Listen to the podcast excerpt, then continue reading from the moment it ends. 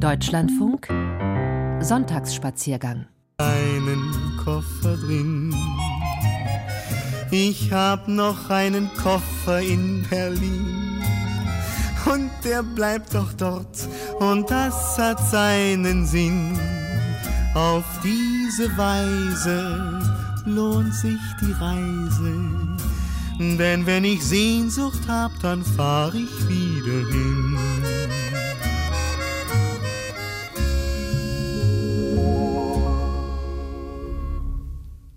Also wenn es danach geht, äh, dann müssten in den letzten Tagen 90.000 Koffer in Berlin gestanden haben, denn so in etwa 90.000 Teilnehmer hat die ITB, die internationale Tourismusbörse, diese weltgrößte Reisemesse dort ähm, gezählt. Vom 7. bis 9. März fand sie wieder statt ähm, an diesem Ort in Berlin. Vieles ist gleich geblieben, denn ein paar Jahre ähm, Pause mussten wir einlegen. Susanne Zahre jetzt am äh, Telefon.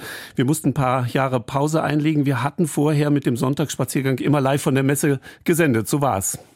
So war das und tatsächlich war die Freude natürlich groß, nach vielen Jahren nochmal äh, der Corona-Pause, der Pandemie-Pause zusammenzukommen und diese ITB zu erleben. Und das Motto war ja schon von Anfang an dieses Jahr ein anderes, denn es war Open for Change, offen für Veränderung und das hat man auch gespürt. Ja, äh, übrigens, Englisch äh, zog sich durch. Ne? Allein schon zu sagen Open for Change. Aber das hängt ja damit zusammen, dass die ganze Welt da zu Gast ist. Woran hat man das gemerkt, dieses Offen für Veränderung, Susanne? Ja, der größte Unterschied, der war wohl schon von Anfang an, dass es keine Besuchermesse mehr ist, die Internationale Tourismusbörse, sondern eine Messe nur noch für Ausstellerinnen und Aussteller und auch nur noch drei Tage lang stattfand. Und ähm, 2019, um das mal wirklich auch in Zahlen sich so vorzustellen, da waren das dann noch rund 10.000 Aussteller aus 181 Ländern. Und dieses Jahr war das dann schon fast nur noch die Hälfte, 5.500 aus nur noch 161 Ländern, rund die Hälfte, ein bisschen abgespeckt, fühlte sich das auch an, wenn man so drüber lief. Und irgendwie hatte man das Gefühl, diese Weltlage, die Stimmung aus Krieg, ähm, Pandemie und Krisen in dieser Welt, die hat man doch auch dort gespürt. Insofern, dass natürlich auch ähm, so eine bedrückende Stimmung war, wenn man daran denkt, dass es schwere Erdbeben jetzt auch gerade kürzlich noch Türkei, Syrien, Kurdistan gab, aber auch die Situation der Menschen im Iran, Krieg in der Ukraine, die Leichtigkeit des Reisens, auch mit Blick auf Klima, die scheint so ein bisschen eine andere zu sein, als es das noch war. Ja, das hat man mit Sicherheit gemerkt. Soll doch das Reisen eigentlich leicht und unbeschwert sein. Sie sind ja durch die Hallen äh, gelaufen, haben auch äh, bei Panels äh, drin gesessen. Was würden Sie sagen, Susanne Zara, in diesem Jahr? Was war eindrücklich?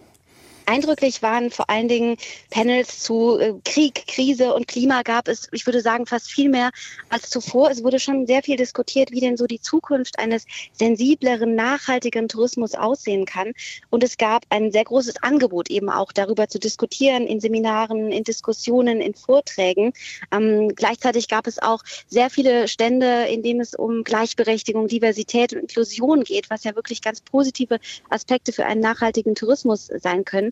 Und was mir auch aufgefallen ist, dass gerade Länder mit gravierenden Menschenrechtsverletzungen, die noch 2019 teilweise ganze Hallen füllten, wie beispielsweise Iran, Russland, die waren so nicht mehr vertreten. Das fand ich wirklich auch eindrücklich, wenn man das so mit vorher und nachher vergleicht. Was aber eben gleich geblieben ist, ist, dass man das Gefühl hat, von Stand zu Stand, in eine andere Welt, in eine andere Sprache zu tauchen. Teilweise konnte man VR-Brillen anziehen, um zum Beispiel, was auch sehr eindrücklich war, am Stand der Ukraine teilweise wunderbare Orte der Ukraine, die man bereisen kann, zu sehen vorher und dann leider aber auch nach der Kriegszerstörung. Und das war eindrücklich, aber vor allen Dingen schön zu fühlen, dass man trotz all diesen Krisen gemeinsam zusammenkommt und ähm, ja, eben das Reisen und die Welt feiert in der ja. Vielfalt. Und das in den verschiedenen Sprachen auf engem Raum, das ist ganz äh, grandios zu erleben, in diese Länder einzutauchen. Wir sollten noch dazu sagen, diesmal war ja das Publikum leider nicht zugelassen. Also die Berlinerinnen und Berliner mussten aus außen äh, vorbleiben. Es war rein eine Messe von Anbietern für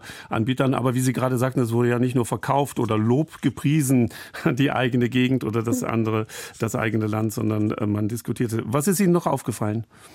Ja, wenn man so ein bisschen auf die Trends des äh, diesjährigen äh, der ITB schaut, dann würde ich sagen, ist die große Überschrift das Thema der Nachhaltigkeit. Auf wirklich allen Ständen ähm, konnte man auch darüber äh, mehr erfahren, wie Länder und auch verschiedene Reiseagenturen versuchen, nachhaltiger zu werden.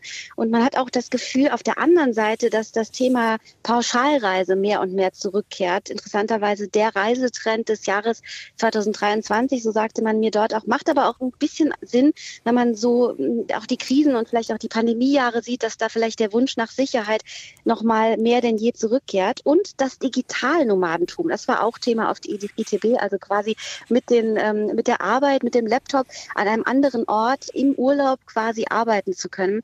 Und äh, dann natürlich neben Nachhaltigkeit, Pauschalreisen, Digitalnomadentum auch die Zukunft und der Technikaspekt. Also mhm. Thinktanks, bei denen darüber diskutiert wurde, mit Startups und innovativen Firmen, wie die Zukunft des Reisens aussehen kann. Über diesen Aspekt nachhaltig haben wir ja auch diskutiert. Wir hier vom Deutschlandfunk am äh, Mittwoch unsere Sendung Agenda im Journal am Vormittag, die sich das eben auf die Fahnen geschrieben hatte. Wie wird sich das Reisen denn ändern und wie sieht das aus mit äh, der Nachhaltigkeit? Ja, Susanne Zare, Sie waren eine von offenbar 3000 Medienleuten, 330 Reiseblogger waren auch da aus dem In- und ähm, Ausland. Ähm, würden Sie sagen, die, diese ITB war ein Erfolg?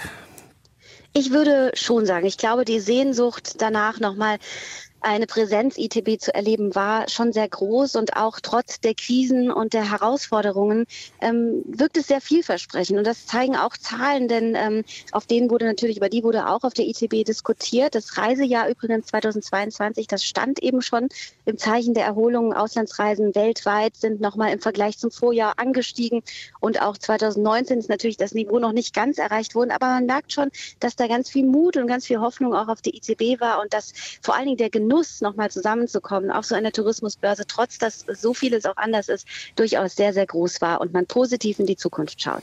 Ja, und dann werden wir sehen, was sich in Jahresfrist ereignet. Denn eines steht schon fest, es wird die ITB auch im kommenden Jahr Anfang März wieder geben. Auch dann wieder drei Tage, auch dann wieder ohne Berlinerinnen und Berliner und Besucher. Aber dafür sind wir ja da im Sonntagsspaziergang. Wir werden es Ihnen dann berichten, sodass Sie da nichts verpassen. Susanne Zare, vielen Dank, dass Sie uns erzählt haben in der Nachlese über die internationale Tourismusbörse in Berlin am Donnerstag zu Ende gegangen. Und als Dank spiele ich Ihnen jetzt, das ist der Frühling von Berlin.